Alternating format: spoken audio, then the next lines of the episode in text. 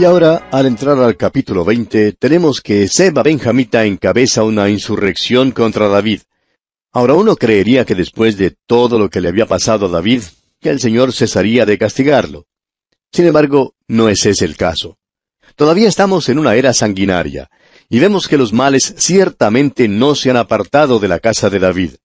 Sin embargo, todavía no le oímos lloriqueando ni quejándose a David por nada de lo que ha tenido lugar. Leamos pues el primer versículo de este capítulo veinte del segundo libro de Samuel. Aconteció que se hallaba allí un hombre perverso que se llamaba Seba, hijo de Bicri, hombre de Benjamín, el cual tocó la trompeta y dijo, No tenemos nosotros parte en David, ni heredad con el hijo de Isaí. Cada uno a su tienda, Israel. Este hombre Seba trata de encabezar otra rebelión contra David. Y continuamos con el versículo dos de este capítulo veinte del segundo libro de Samuel. Así todos los hombres de Israel abandonaron a David, siguiendo a Seba, hijo de Bicri, mas los de Judá siguieron a su rey desde el Jordán hasta Jerusalén. Es asombroso cuán infieles e indignos de confianza eran los hijos de Israel. Alguien dirá, bueno, esos fueron tiempos crudos allá por la edad antigua. Todo eso sucedió al principio de la historia y el hombre en aquel entonces, pues, no era muy civilizado. Permítanos hacer una pregunta a quienes dicen eso, y es esta. ¿Cree usted que las cosas sean mejores hoy en día? ¿No le parece a usted interesante que el presidente de una nación o cualquier oficial público pueda hacer una declaración errada o hasta maliciosa? Y luego lo que se hace es una encuesta de la opinión pública para determinar si su popularidad ha bajado lo suficiente como para no ser elegido al oficio la próxima vez. Y no importa cuál partido sea. Esto revela cuán voluble es la multitud. Revela cuán volubles somos todos nosotros. Dios conoce nuestros corazones, amigo oyente. El profeta Jeremías, allá en el capítulo 17 de su profecía, versículo 9, dice, Engañoso es el corazón más que todas las cosas y perverso. ¿Quién lo conocerá? Ahora, ¿de cuál corazón habla este versículo? ¿Habla acaso del corazón de Nerón? ¿O tal vez del corazón de Hitler? Amigo oyente, está hablando del corazón suyo y del corazón mío. Cosas perversas están en el corazón humano. El apóstol Pablo pudo decir allá en su carta a los Romanos capítulo 7, versículo 18, Y yo sé que en mí, esto es en mi carne, no mora el bien, porque el querer el bien está en mí, pero no el hacerlo. Ahora diez de las tribus de Israel siguieron a Seba en su rebelión. Y continuamos leyendo aquí en el versículo tres. Y luego que llegó David a su casa en Jerusalén, tomó el rey las diez mujeres concubinas que había dejado para guardar la casa, y las puso en reclusión, y les dio alimentos, pero nunca más se llegó a ellas, sino que quedaron encerradas hasta que murieron en viudez perpetua.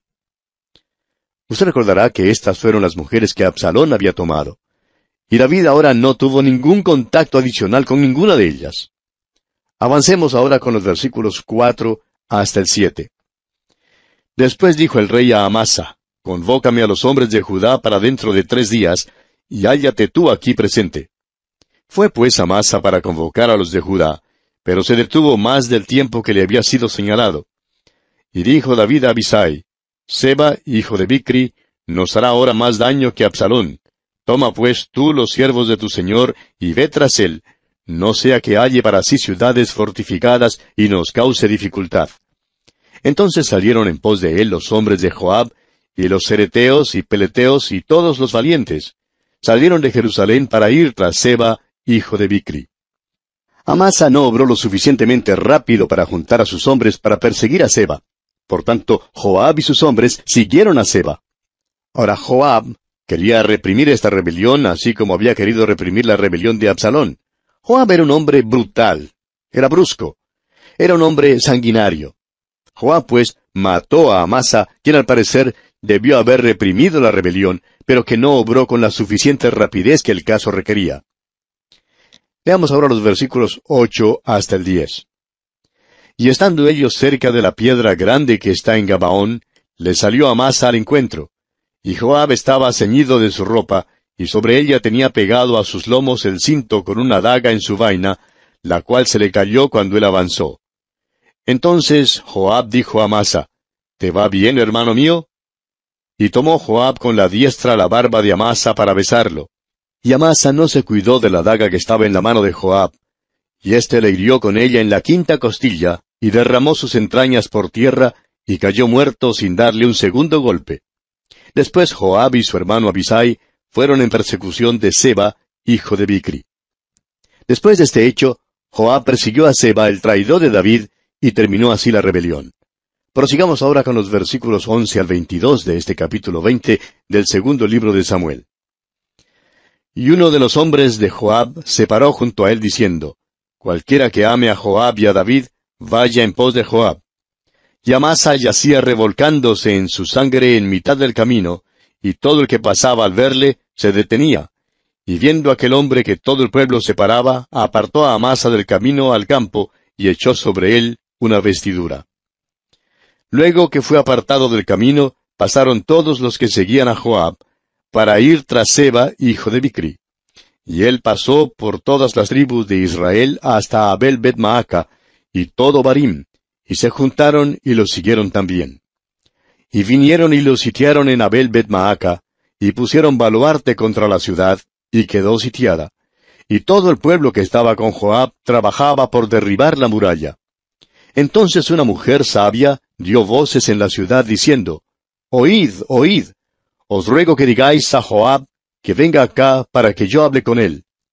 Cuando él se acercó a ella, dijo la mujer, ¿Eres tú Joab? Y él respondió, Yo soy. Ella le dijo, Oye las palabras de tu sierva. Y él respondió, Oigo.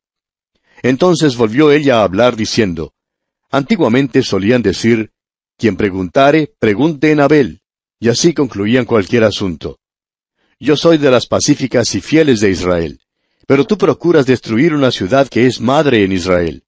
¿Por qué destruyes la heredad de Jehová? Joab respondió diciendo, Nunca tal, nunca tal me acontezca que yo destruya ni deshaga.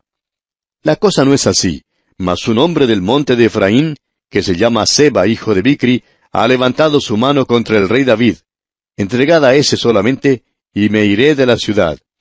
Y la mujer dijo a Joab, He aquí su cabeza te será arrojada desde el muro. La mujer fue luego a todo el pueblo con su sabiduría, y ellos cortaron la cabeza a Seba, hijo de Bicri, y se la arrojaron a Joab. Y él tocó la trompeta, y se retiraron de la ciudad, cada uno a su tienda. Y Joab se volvió al rey, a Jerusalén. Pobre David.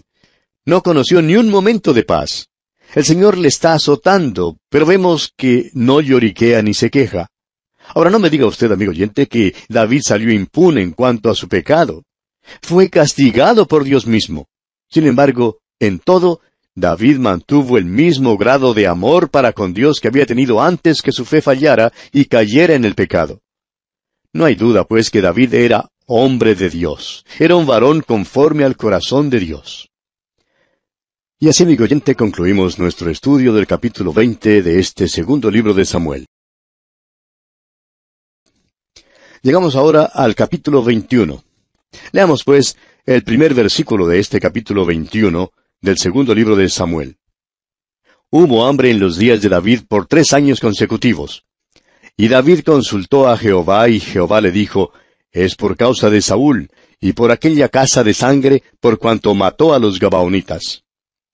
Llegamos ahora a un período de hambre en la tierra de Israel.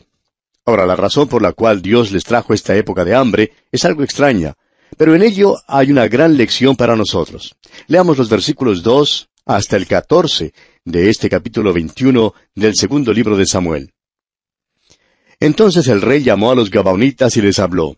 Los Gabaonitas no eran de los hijos de Israel, sino del resto de los amorreos, a los cuales los hijos de Israel habían hecho juramento, pero Saúl había procurado matarlos en su celo por los hijos de Israel y de Judá.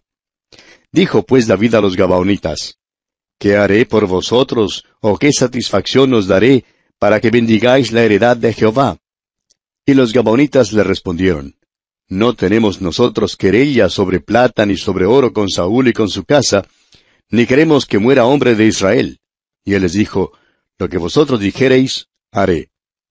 Ellos respondieron al rey, de aquel hombre que nos destruyó y que maquinó contra nosotros para exterminarnos sin dejar nada de nosotros en todo el territorio de Israel, Dénsenos siete varones de sus hijos, para que los ahorquemos delante de Jehová en Gabaa de Saúl, el escogido de Jehová.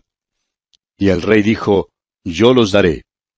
Y perdonó el rey a Mefiboset, hijo de Jonatán, hijo de Saúl, por el juramento de Jehová que hubo entre ellos, entre David y Jonatán, hijo de Saúl. Pero tomó el rey a dos hijos de Rispa, hija de Aja, los cuales ella había tenido de Saúl, a Armoni y Mefiboset, y a cinco hijos de Mical, hija de Saúl, los cuales ella había tenido de Adriel, hijo de Barzilai, meolatita. Y los entregó en manos de los Gabaonitas, y ellos los ahorcaron en el monte delante de Jehová. Y así murieron juntos aquellos siete, los cuales fueron muertos en los primeros días de la siega, al comenzar la siega de la cebada. Entonces Rispa, hija de Aja, tomó una tela de silicio y la tendió para sí sobre el peñasco, desde el principio de la siega hasta que llovió sobre ellos agua del cielo, y no dejó que ninguna ave del cielo se posase sobre ellos de día, ni fieras del campo de noche. Y fue dicho a David lo que hacía Rispa, hija de Aja, concubina de Saúl. Entonces David fue y tomó los huesos de Saúl y los huesos de Jonatán su hijo, de los hombres de Jabes de Galaad, que los habían hurtado de la plaza de Bethsan, donde los habían colgado los filisteos, cuando los filisteos mataron a Saúl en Gilboa e hizo llevar de allí los huesos de Saúl y los huesos de Jonatán su hijo, y recogieron también los huesos de los ahorcados. Y sepultaron los huesos de Saúl y los de su hijo Jonatán en tierra de Benjamín, en Sela, en el sepulcro de Cis, su padre, e hicieron todo lo que el rey había mandado.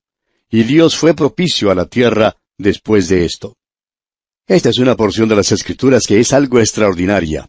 En primer lugar, tenemos que volver a los días de Josué cuando los Gabaonitas lo engañaron, y Josué hizo un pacto con ellos.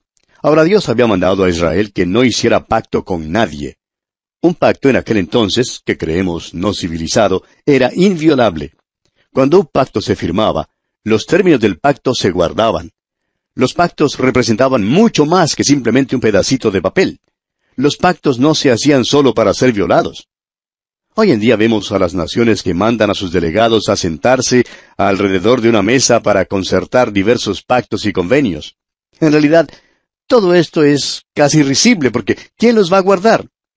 La persona ordinaria tiene el derecho de ponerse cínico en cuanto a la manera en que las naciones tratan de llevarse bien las unas con las otras.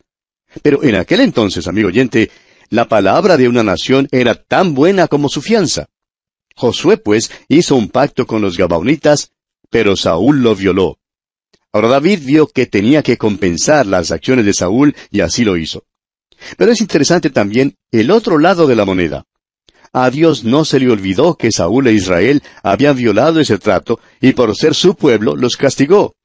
Los tres años de hambre vinieron como un juicio. Ahora permítanos hacer una aplicación aquí que creemos es válida. Usted y yo, amigo oyente, vivimos en un tiempo cuando no se puede decir que haya alguna nación en particular que sea la escogida de Dios. Ahora mismo la nación de Israel se halla dispersa. No todos ellos han regresado a su patria. Dios está tomando del mundo hoy en día un pueblo para su nombre de entre todas las tribus y lenguas y naciones. Y no se puede decir hoy en día que cierta nación determinada es su pueblo escogido. Sin embargo, Dios no ha dejado su pacto con el pueblo judío. Y Dios trata a las naciones, y juzga a las naciones, y Dios hace responsables a las naciones.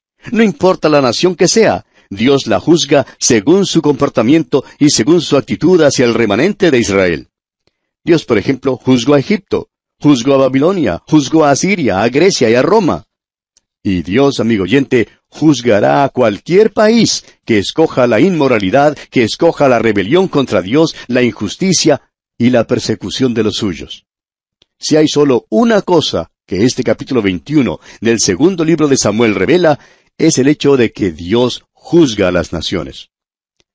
Tenemos ahora que David se ocupa en una guerra continua contra los filisteos. Leamos los versículos 15 hasta el 17. Volvieron los filisteos a hacer la guerra a Israel, y descendió David y sus siervos con él, y pelearon con los filisteos, y David se cansó. E Isbi Benob, uno de los descendientes de los gigantes, cuya lanza pesaba trescientos ciclos de bronce, y quien estaba ceñido con una espada nueva, trató de matar a David. Mas Abisai, hijo de Sarvia, llegó en su ayuda, e hirió al filisteo y lo mató. Entonces los hombres de David le juraron diciendo, Nunca más de aquí en adelante saldrás con nosotros a la batalla, no sea que apagues la lámpara de Israel. David era un gran hombre, y sus hombres sabían que no había quien tomara su lugar. Pero David ahora es viejo y cuando sale a la batalla se da cuenta que no tiene el vigor que tenía antes. Se agobia fácilmente. Ahora eso fue una experiencia rara para David. Los líderes de Israel ven que David está demasiado viejo ya para ocuparse en la batalla y se lo dicen. Le dicen que se le necesita más en casa que en el campo de batalla. Y entonces se desarrolla una gran batalla y Dios da la victoria a Israel. Leamos los versículos 18 al 22. Otra segunda guerra hubo después en Gob contra los filisteos. Entonces Ibecai Usatita mató a Saf, quien era uno de los descendientes de los gigantes. Hubo otra vez guerra en Gob contra los filisteos, en la cual Elanán, hijo de Jaare Orejim de Belén, mató a Goliat Geteo, el asta de cuya lanza era como el rodillo de un telar. Después hubo otra guerra en Gad, donde había un hombre de gran estatura, el cual tenía doce dedos en las manos y otros doce en los pies, veinticuatro por todos, y también era descendiente de los gigantes. Este desafió a Israel y lo mató Jonatán, hijo de Simea, hermano de David. Estos cuatro eran descendientes de los gigantes en Gad, los cuales cayeron por mano de David y por mano de sus siervos. Y aquí vamos a detenernos por hoy, amigo oyente, porque nuestro tiempo ya se ha agotado. Pero antes de terminar quisiera solo mencionar que el gigante del cual habla aquí el versículo 22 es Goliat, a quien David venció cuando era joven. Hablaremos más de esto, Dios mediante, en nuestro próximo programa. Será hasta entonces, pues, que Dios le bendiga abundantemente.